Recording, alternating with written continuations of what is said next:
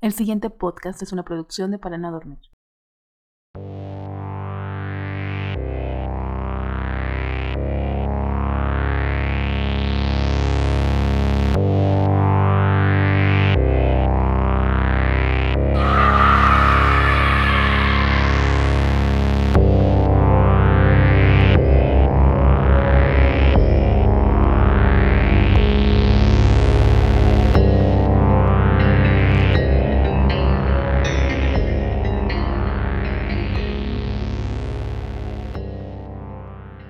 El cuento de hoy se titula Dolorosa Verdad.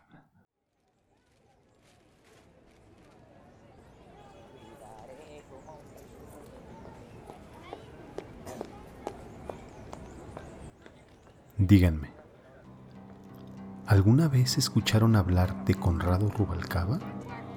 Seguramente no, ¿verdad? Mm, ya veo. ¿Y alguna vez escucharon lo que fue el gobierno? Claro, era de esperarse. Eso, eso es gracias a Conrado Rubalcaba. ¿Qué me dicen de la política, del Estado? Seguramente tampoco han escuchado sobre ello. También es gracias a Conrado Rubalcaba. ¿Y de la economía? ¿Del valor de lo que alguna vez se le llamó dinero o de la religión? Ah, Bien, no se preocupen, les contaré por qué. Les hablaré de lo grande que fue Conrado Rubalcaba. Sin duda, han visto o escuchado de los hombres con superpoderes, aquellos que vuelan, de los que arrojan rayos por los ojos, incluso de aquellos que atraviesan las paredes. Pues déjenme decirles que yo conocí al más poderoso de todos tenía el poder del convencimiento. Pudo convencer a algunos hombres que volaban de que no lo podían hacer y dejaron de volar. Convenció a otros que eran poseedores de la inmortalidad y hasta la fecha siguen vivos y exactamente igual al día en que los convenció de que lo eran. Él se encargó de cambiarlo absolutamente todo. Primero convenció al mundo que la violencia ya fuera del Estado hacia el pueblo o del pueblo hacia el Estado, era innecesaria.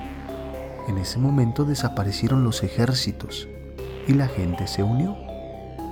Luego convenció al mundo que los gobiernos y las banderas eran completamente inútiles. Y ese día cayeron las fronteras, ya no hubo límites. Después convenció al mundo que las religiones eran inservibles, ya no hubo dogmas y la gente pudo pensar por sí misma. Al final, convenció al mundo que el dinero no valía nada. La economía desapareció y la gente fue feliz. La sociedad se reconstruyó como una sola. Gracias a que los convenció de olvidar, lograron crecer a niveles inimaginables. Cooperaron para un mismo fin, el desarrollo de la humanidad y la salvación del planeta los convenció a todos de reforestar y las áreas verdes aumentaron. Luego estableció una ley mundial para el cuidado y administración de los recursos y hoy día no hay hambre o carencias. Sin embargo hay algo, o mejor dicho, alguien en su contra, alguien con un poder más fuerte que el de él, que a pesar de parecer insignificante, era lo único que impedía el convencimiento de toda la humanidad. Soy yo. La única persona con el poder de no ser convencido. Él jamás causó un efecto en mí y eso me convierte en el único infeliz sobre la faz de la tierra. Al estar condenado a recordar cómo fue el mundo anterior, ese infierno al que estábamos acostumbrados, no lo negaré. Me encanta el mundo tal como está ahora, lo disfruto mucho, pero no puedo apartar esas espantosas imágenes de mi mente. Guerras, hambre, homicidios, enfermedades mortales, todo eso me sigue agobiando. Él y yo nos conocimos en la secundaria. Sí, lo conocí en persona. Éramos muy jóvenes, los mejores amigos, éramos inseparables. pero el destino y nuestras decisiones nos obligaron a tomar caminos separados. Él, él lo tuvo todo, mientras yo únicamente veía cómo sucedía el cambio.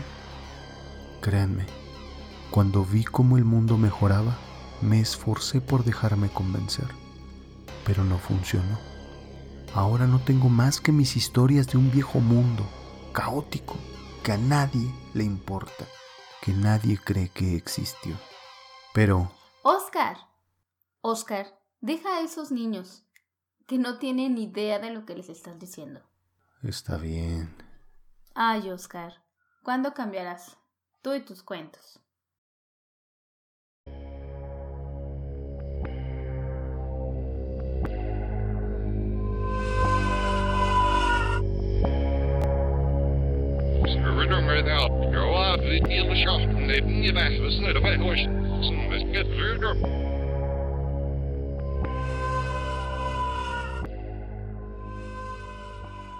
No olviden seguirnos en nuestras redes sociales, tanto en Facebook, Instagram y YouTube, buscándonos como para no dormir. Gracias.